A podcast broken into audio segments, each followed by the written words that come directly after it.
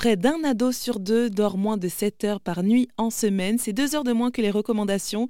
Et c'est ce qui ressort de l'étude de la Fondation Vinci Autoroute et de la Fédération nationale des écoles des parents et des éducateurs. Bonjour Clément Guillet. Bonjour. Alors merci d'avoir accepté cette invitation. Alors vous, vous êtes donc euh, psychiatre et médecin spécialiste du sommeil au centre hospitalier La Chartreuse à Dijon. Et ce qui est soulevé dans cette étude par rapport au manque de sommeil des adolescents, eh bien ce serait dû à leur mode de vie, mais aussi aux habitudes de sommeil des parents. Euh, donc ça voudrait dire que s'ils ne dorment pas assez, eh bien les enfants non plus. Oui, alors euh, il y a plein de choses à dire déjà par rapport à cette étude. Tout d'abord, cette baisse en fait du temps de sommeil, elle est globale depuis 50 ans en moyenne en France, pas que les adolescents, mais en fait la population générale, on a perdu une heure de sommeil en moyenne, alors qu'en fait on n'a pas changé physiologiquement en 50 ans, c'est juste qu'en fait on grignote peu à peu notre sommeil. Plein de facteurs peuvent expliquer ça, hein, à la fois le côté professionnel où, il y a beaucoup de pression, et puis aussi euh, parce ce qui envahit nos, nos vies et, et, nos nuits notamment, c'est-à-dire les écrans euh, sous toutes leurs formes. Et les adolescents, alors qu'ils ont besoin d'un temps en fait dire plus euh, étendu de sommeil hein, quand on prend de l'âge, et eh bien du coup on voit bien qu'eux-mêmes sont première euh, loge par rapport à ces répercussions et que leur temps euh, décroît, alors qu'en fait, en moyenne, les adolescents devraient dormir plus, effectivement.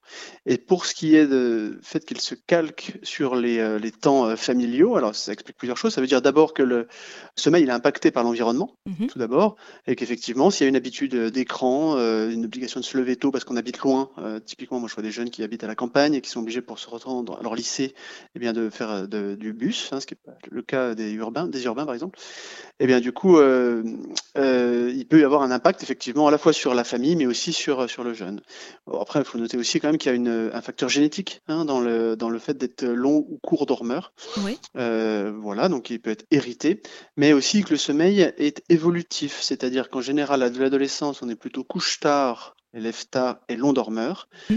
Et, et, après, avec l'âge, eh bien, le sommeil a tendance plutôt à se décaler. On est plutôt couche-tôt lève tôt, et puis on, le sommeil se réduit en quantité. Et bien justement, pourquoi est-ce qu'à cette période-là de, bah de la vie, hein, à, l'adolescence, on dort plus longtemps? Pourquoi est-ce que c'est nécessaire de, de, dormir autant? Alors c'est physiologique, on voit bien que le nourrisson, par exemple, a besoin d'un temps beaucoup plus long de sommeil euh, que l'adulte et encore plus que la personne âgée. Et l'adolescent, il a aussi cette particularité-là. Et on s'aperçoit que le sommeil euh, de l'enfance et l'adolescence n'est pas le même que euh, celui qu'on a à l'âge adulte et encore plus lorsqu'on prend de l'âge.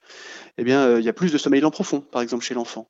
Il y a donc besoin d'un sommeil différent, tout simplement parce que le sommeil, il a notamment comme fonction de la mémorisation. Il a aussi, euh, euh, c'est-à-dire qu'on va sélectionner euh, les souvenirs qu'on a accumulés pendant la journée. Donc il a tendance à trier. Et puis c'est aussi pendant les phases de sommeil qu'on secrète certaines hormones de croissance, etc.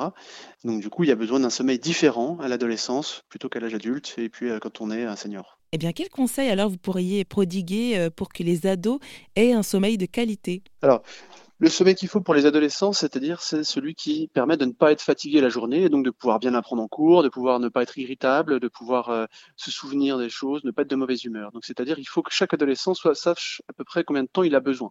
Par exemple, euh, lors d'une semaine de vacances, une deuxième semaine de vacances, lorsqu'on a rattrapé un peu une dette de sommeil, de combien de temps ils ont besoin pour être reposés, ne pas être irritable la journée, pouvoir bien apprendre, ne pas s'assoupir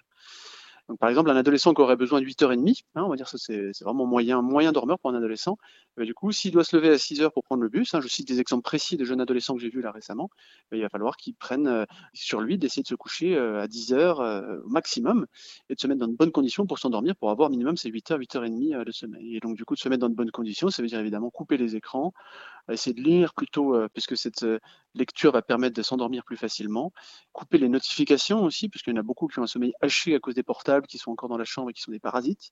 Donc se mettre dans de bonnes... savoir combien de temps on a besoin pour dormir, essayer de les respecter au maximum en fonction des impératifs scolaires, etc. Puis se mettre dans de bonnes conditions enfin. Eh bien merci pour toutes ces explications Clément Guillet. Je rappelle que vous êtes médecin spécialiste du sommeil à Dijon. Merci.